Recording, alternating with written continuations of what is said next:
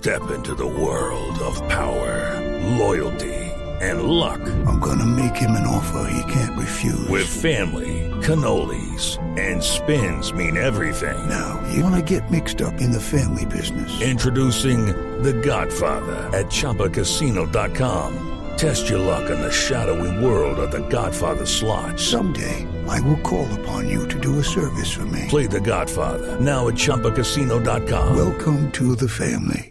No purchase necessary. VGW Group. Void where prohibited by law. 18 plus. Terms and conditions apply. Boombox. Las noticias del mediodía en Mañanas Blue. A las 12 del día, como siempre, nos conectamos con el servicio informativo de Blue Radio para actualizarlo a usted de las noticias más importantes en Colombia y en el mundo. Y vamos a hablar de la seguridad en Bogotá porque ya salió a la luz el nombre de la persona, el hombre que fue capturado tras el asesinato de Roberto Franco en el Parque de la 93. El joven deberá enfrentarse ahora a la justicia por delitos como homicidio agravado. Felipe García, ¿de quién se trata? Hola Camila, sí señora, las autoridades revelaron la identidad del motociclista que fue capturado ayer en el Parque de la 93 luego del asesinato, recordemos, del empresario Roberto Franco. Se trata de Giancarlo Bermúdez, un hombre de 25 años que según las autoridades pues conducía una de las dos motocicletas utilizadas por los sicarios para pues perpetrar este crimen. Bermúdez fue capturado por la policía en el Parque de la 93 luego de esta persecución y luego de que no le encendiera la motocicleta en la cual iba a escapar el sicario. Este señor recibió unos impactos de bala, fue trasladado Camila a la clínica del country donde luego fue dado de alta y fue pues justamente capturado por la policía. La fiscalía en este momento se encuentra adelantando la solicitud de audiencia de legalización de captura contra Bermúdez, quien se enfrentará a cargos, como usted mencionaba, como homicidio agravado y porte y tráfico de armas de fuego y de acuerdo con el ente investigador este hombre podría enfrentar una pena de hasta 50 años de cárcel. Gracias Felipe y cambiamos de tema porque avanza la sala plena de la Corte Suprema de Justicia en una nueva sesión para elegir a la nueva fiscal general en medio de un ambiente de tranquilidad en los alrededores del Palacio de Justicia. ¿Qué pasa a esta hora, Ana María Celis? Pues mire, lo, los magistrados de la Corte Suprema de Justicia continúan esta hora en sala plena donde están votando nuevamente para elegir fiscal. La Corte ya realizó dos rondas de votaciones donde va ganando Amalia Pérez, sin embargo, aún no alcanza la mayoría para ser fiscal. Hoy pueden suceder dos cosas. La primera es que la Corte elija con las mayorías de la terna o que eso no ocurra y se fije una nueva fecha para votar nuevamente y se reaviven así las tensiones con el gobierno que pide celeridad para la elección y dado el caso que se vuelvan a llamar a manifestaciones para presionar a la Corte. Son tres las mujeres que conforman la terna que presentó el presidente Gustavo Petro. Se trata de Ángela María Buitrago, Amelia Pérez Parra y Luz Adriana Camargo. Una de ellas será la sucesora de Francisco Barbosa, quien terminó su periodo como fiscal el pasado 12 de febrero. Le cuento que en la sala plena hay 23 magistrados y se necesita un mínimo de 16 votos cada una de las ternadas para ser elegida como fiscal. Pues pendientes entonces de la Corte Suprema de Justicia y de la elección de fiscal. Y en la Comisión Séptima del Senado, comisión de la cual también estamos muy pendientes, se alista el desarrollo de una mesa técnica de cara a buscar consensos para las ponencias de la reforma a la salud que entra a su tercer debate este mes. Andrés Carmona, que de eso están pendientes varios votos decisivos de esa comisión sobre la reforma a la salud. Por supuesto, Camila, muy buenas tardes. Bueno, podemos decir que ya los votos de los conservadores se ratifican como negativos por cuenta de la eh, decisión que tomó hoy el directorio nacional conservador. Pero vamos con estas mesas técnicas que son convocadas por la vicepresidenta de la comisión, la senadora de Colombia Justa Libres, Lorena Ríos, que se eh, desarrollarán desde el 25 de febrero, desde el próximo lunes, hasta el 13 de marzo. Durante cerca de estas tres semanas se van, eh, van a participar distintos actores del sistema de salud, empresarios, usuarios y demás en ocho mesas. Ocho mesas en los que hay eh, distribución de medicamentos, condiciones del talento humano, experiencia de los pacientes en el sistema de salud, uso de tecnologías, gobernanza, experiencias y perspectivas, aspectos financieros y endeudamiento y sostenibilidad financiera. Todas estas mesas buscan generar un consenso en torno a la posibilidad de llegar con una ponencia o por lo menos con dejar eh, los puntos claves en dado caso de que hayan varias ponencias para el debate. Esto podría alargar un poco la discusión, eh, dando contravía a lo que dijo el gobierno nacional de que espera de que en dos semanas ya el debate esté listo e inicie la discusión de la reforma en la Comisión Séptima. Pero mientras se desarrollan estas mesas técnicas, todavía habrá algo de espera, Camila. Si se cayó el artículo del Plan Nacional de Desarrollo que le permitiría o que le permitía al Ministerio de Hacienda utilizar recursos del Fondo Nacional de Pensiones de Entidades Territoriales para contratar esto de manera directa. Damián Landines.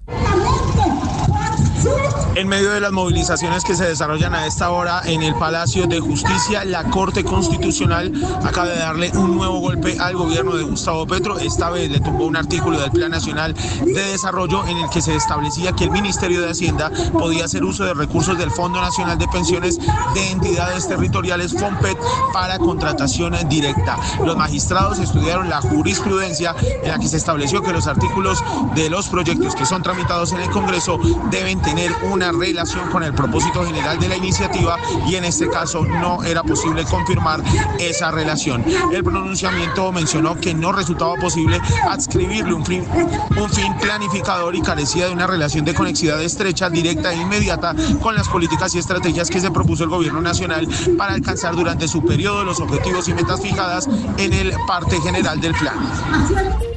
Damián, gracias. Y bueno, Desarrollo está haciendo un llamado a la calma y dice que las finanzas públicas en el país no están a punto de colapsarse como sugirió hace algunos días el presidente Gustavo Petro, Marcela Peña. Y es que el presidente Gustavo Petro había dicho que entre las deudas de la salud, las de la energía y las de la infraestructura, las finanzas del Estado están a punto de colapso. Y su ministro de Hacienda, Ricardo Bonilla, dijo que estamos al límite del cumplimiento de la regla fiscal.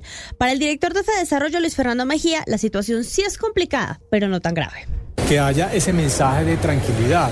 No hay un riesgo de colapso en las finanzas públicas. Estamos en una situación frágil, indudablemente, pero creo yo que la situación es manejable. Mejía además criticó la propuesta del gobierno de que sea el presidente en persona quien apruebe las vigencias futuras, porque eso es innecesario. Bastaría con que el presidente Petro vaya a las sesiones del Consejo de Política Fiscal, que es algo que otros presidentes han hecho en el pasado reciente para asegurarse de que salgan adelante los proyectos que les interesan. Además, le sugirió al gobierno modificar la reforma pensional para que le cueste menos a las finanzas públicas. Gracias, Marcela. Y la Cámara Colombiana de Infraestructura mostró su preocupación por el borrador de decreto que, recordemos, permite que el presidente de la República apruebe las vigencias futuras por encima de los conceptos técnicos. Oscar Torres. Sí, señores, lo buena, buenas tardes, pues los saludo hasta ahora desde el Club El Local, donde se lleva a cabo eh, la Asamblea Anual de Afiliados de la Cámara Colombiana de Infraestructura que acaba de concluir. Hay que decir que en un discurso dado por el presidente de la Cámara Colombiana de Infraestructura, Juan Martín Caicedo, pues celebró eh, que el gobierno corrigió las irregularidades en la designación de las partidas del presupuesto general de la Nación. Recuerde usted la polémica por los 13 billones de pesos que no estaban desagregados en el presupuesto general de la Nación, o al menos en en ese concepto técnico que tiene que dar el Ministerio de Hacienda. Pues celebraron por un lado esto, pero también les preocupa que hay eh, en este caso un borrador de decreto para poder darle facultades al presidente Gustavo Petro o al menos a los presidentes de que puedan eh, darle el visto bueno a las vigencias futuras. Pero esto es una preocupación que tiene la Cámara Colombiana de Infraestructura y también se le suma otro que es eh, lo que está pasando en el Envías y lo que está proponiendo el ministro de Transporte en relación con que se pueda pagar a través de la implementación de la valorización financiar las obras. Escuchemos lo que dijo el presidente de la Cámara Colombiana de Infraestructura. Debo advertir que el gremio ha notado con preocupación que la ANI no define factores multiplicadores acordes con el mercado ni asigna anticipos en los contratos de interventoría. De cara a ello, durante el 2023, insistimos de una parte en superar la talanquera asociada al factor multiplicador y de otra en la necesidad de dar el referido anticipo, tal como lo indican los ya referidos manuales de buenas prácticas. Hay que decir que la Cámara Colombiana de Infraestructura también asegura que los datos históricos demuestran que el impacto positivo en las concesiones, en la generación del empleo y el desarrollo en la infraestructura se ha dado y es por eso pues que ahora no queda claro cómo se va a materializar esta propuesta del gobierno de cobrar a través de la valorización para financiar las obras. Un presunto miembro del clan del Golfo, conocido con el alias de Keiber y sindicado de varios delitos, entre ellos homicidios y extorsiones, capturado en las últimas horas en la ciudad de Montería. Adrián Jiménez. Soldados de la decimaprimera brigada del ejército lograron la captura en las últimas horas de alias Keiver en Montería, un presunto miembro de la subestructura Javier Yepes Cantero del Clan del Golfo. La operación que se dio este miércoles en el casco urbano de la capital cordobés fue posible gracias a diligencias de registro y allanamiento realizadas por el ejército, lográndose la detención de este hombre mediante orden judicial. Según se pudo establecer, esta persona habría atentado contra la vida de otro hombre en el sector del Pital, ubicado en el municipio de Chinú, Córdoba, el general Eduardo Arias Rojas, comandante de la decimaprimera brigada del ejército. En este caso, el sujeto ya tiene un antecedente. Fuera de eso, las personas que logran hacer las llamadas indican que también anda armado y por eso se actúa directamente con una orden de allanamiento y efectivamente encontramos un arma corta, munición que ya los entes de investigación, los peritos comienzan a hacer las acciones si fue utilizada en el homicidio. Tanto el arma de fuego como las municiones fueron dejadas a disposición de la fiscalía. Y nos vamos para el departamento del Quindío porque las fuertes lluvias de las últimas horas en la zona norte del departamento generaron una creciente súbita en el río Quindío que atrapó a dos mineros artesanales. Nelson Murillo. En medio de la creciente del río Quindío, los dos areneros artesanales quedaron aislados en un pequeño islote. Desde allí, uno de los hombres se alcanzó a comunicar con su esposa a través del celular contándole sobre la emergencia. La esposa llamó a los bomberos del corregimiento de Barcelona para reportar la situación y lograr así el rescate con manilas atravesando el río. Así los rescatistas lograron extraer de las crecidas aguas a Arnovi Buitrago de 60 años y Jorge Iván Ortiz de 40. Los dos hombres están sanos y salvos en sus hogares.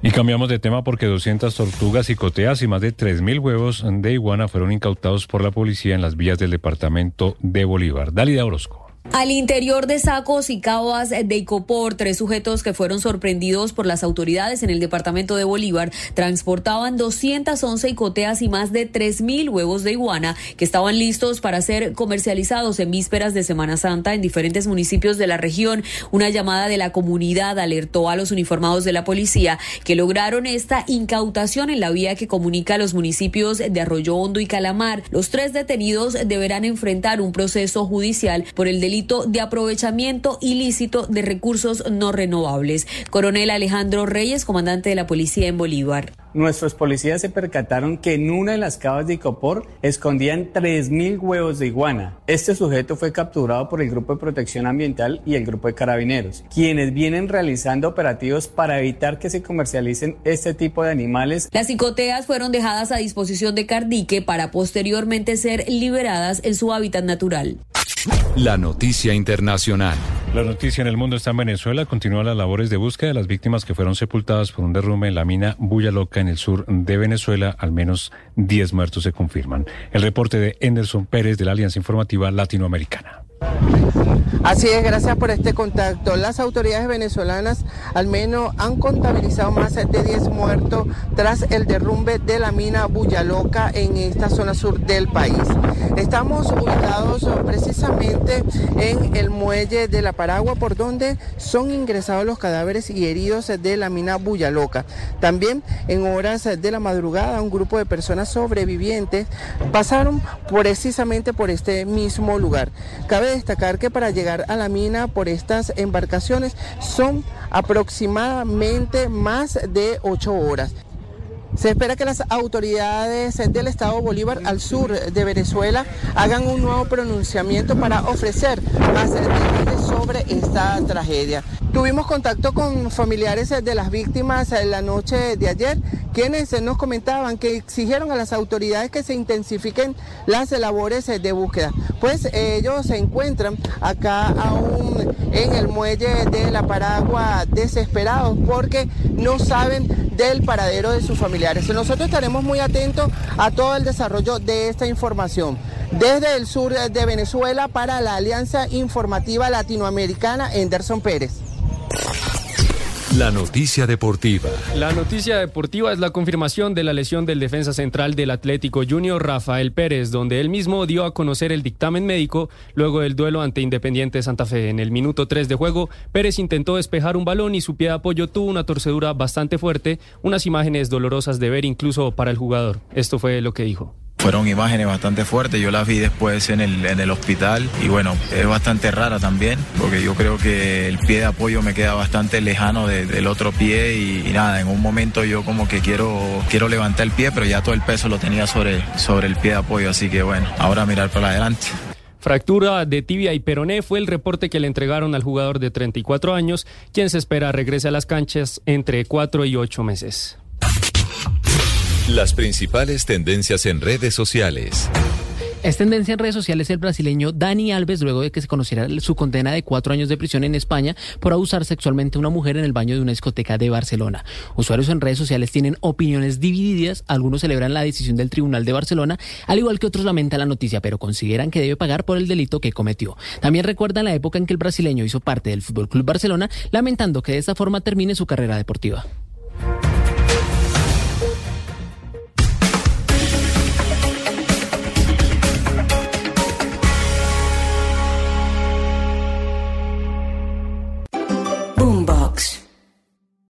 Ryan here, and I have a question for you. What do you do when you win? Like, are you a fist pumper? A woohooer, a hand clapper, a high fiver. I kind of like the high five, but if you want to hone in on those winning moves, check out Chumba Casino. At ChumbaCasino.com, choose from hundreds of social casino style games for your chance to redeem serious cash prizes. There are new game releases weekly, plus free daily bonuses. So don't wait. Start having the most fun ever at ChumbaCasino.com. No purchase necessary. Group. Void were prohibited by law. See terms and conditions. 18 plus.